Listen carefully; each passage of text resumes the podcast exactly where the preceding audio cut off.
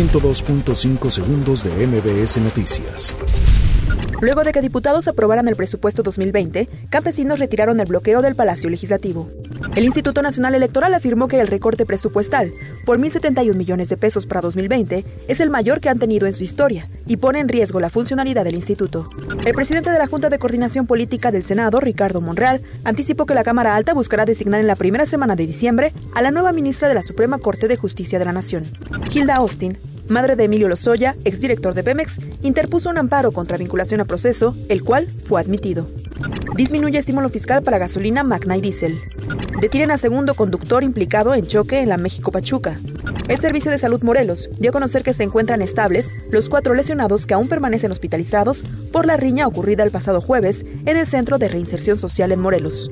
El Índice Nacional de Precios al Consumidor registró un aumento de 0.68% respecto a la quincena inmediata anterior, además de una inflación anual de 3.10%. El presidente de Estados Unidos, Donald Trump, aseguró este viernes que quiere que continúe el juicio político en su contra. La UNAM puso en marcha el proyecto Microfascinantes, cuyo objetivo es que niños y jóvenes de las 16 alcaldías de la Ciudad de México se acerquen al mundo de la microtecnología.